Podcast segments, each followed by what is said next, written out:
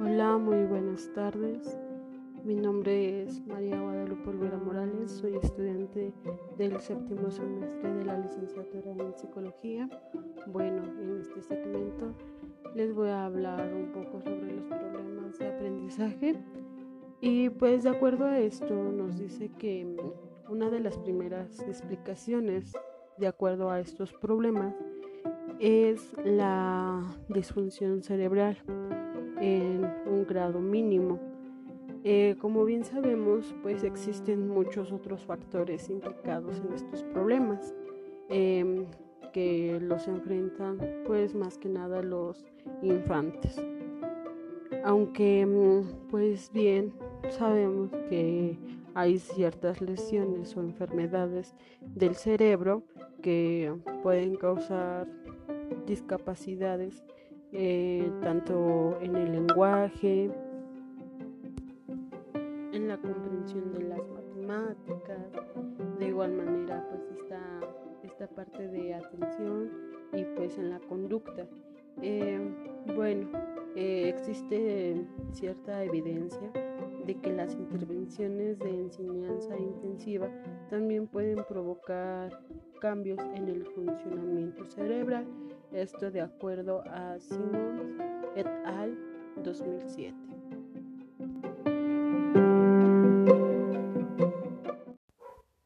Gran parte de la investigación acerca de los problemas de aprendizaje se han enfocado en la memoria de trabajo, ya que la capacidad de la memoria de trabajo sirve para predecir una gama de capacidades cognitivas, las cuales se mencionaron anteriormente y en la cual vamos a incluir también la inteligencia fluida. Bueno, a continuación nos vamos a enfocar más en el problema de aprendizaje que surge en los estudiantes con trastornos del lenguaje y de la comunicación y se darán algunos puntos importantes y relevantes que nos servirán de mucho. Desde los 6 hasta los 21 años de edad, los estudiantes con trastornos de la comunicación constituyen el segundo grupo más grande que reciben educación especial. Los trastornos del lenguaje tienen muchas causas, ya que diferentes aspectos del individuo se relacionan con la adquisición del lenguaje. Un niño que tiene un deterioro auditivo no aprenderá a hablar de forma normal. Las lesiones pueden causar problemas neurológicos que interfieren con el habla o el lenguaje. Los niños a quienes no se les escucha o cuya percepción del mundo está distorsionada por problemas emocionales reflejan tales problemas en su desarrollo del lenguaje.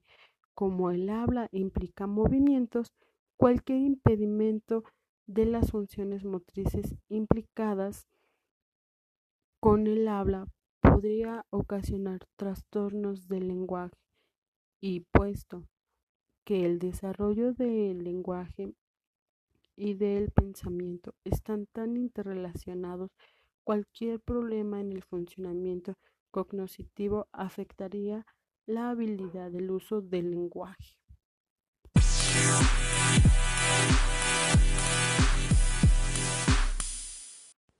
A continuación explicaré un poco acerca de tres trastornos más comunes que padecen nuestros estudiantes. Bueno, podemos encontrar como primero el trastorno de habla, que son aquellos individuos que no son capaces de producir sonidos de manera eficaz.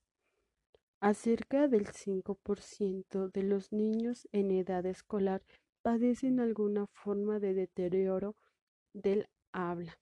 De acuerdo a Smith, 1998, los trastornos de articulación incluyen la sustitución de un sonido por el otro. Por ejemplo, cado por carro, la distorsión de un sonido. Ejemplo, chopa por sopa, la adición de un sonido. Papay por papá.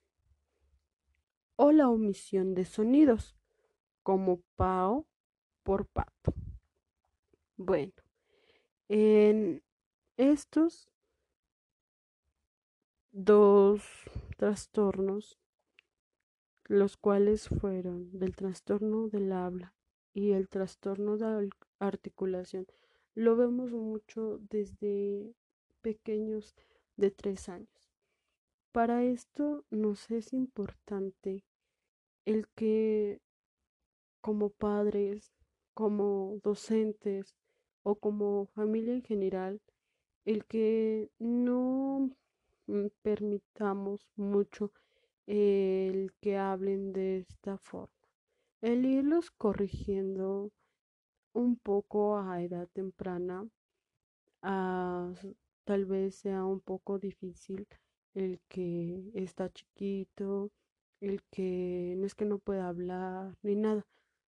Entonces, de acuerdo a lo anterior, pues es eficaz el que nosotros vayamos corrigiendo estos errores poco a poco, el decirle o el hacer estimulación temprana con ellos, ya que si se contrarresta este problema desde la edad de tres años en adelante, que es cuando empiezan a hablar, puede ser que se corrija adecuadamente y no se prolongue este problema del habla y los cuales también tengan consecuencias a una mm, edad un poco más avanzada en los que se encuentren a nivel primaria o a nivel secundaria y así se pueda contrarrestar esta problemática.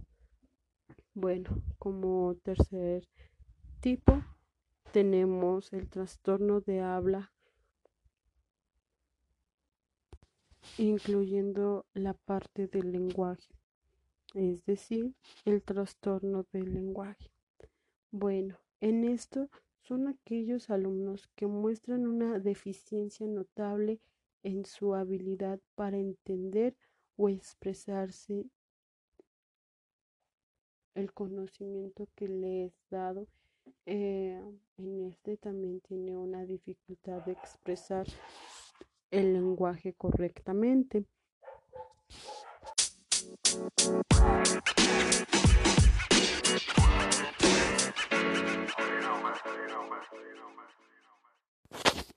Algunos tips para el fomento del desarrollo del lenguaje es hablar sobre cuestiones que le interesen a los niños. Esto hará que el infante se abra un poco más. Como segundo punto, tenemos el evitar demasiadas preguntas. Si necesita hacerlas, debemos utilizar preguntas del tipo ¿cómo? ¿por qué? y qué sucedió? ya que dan como resultado respuestas como explicaciones más extensas. El tercer punto sería animar a los niños a que hagan preguntas de igual forma, debemos de responder de forma abierta y honesta. Si no se desea responder alguna pregunta, hay que decirlo y explicar el por qué. Un ejemplo sería, no me gustaría responder esa pregunta, es muy personal. Como cuarto punto, tenemos el utilizar un tono de voz agradable no es necesario que parezca un comediante, pero trate de ser un poco más ligero y de manifestar sentido del humor. Como quinto punto, tenemos el no juzgar ni burlarse del lenguaje de los niños.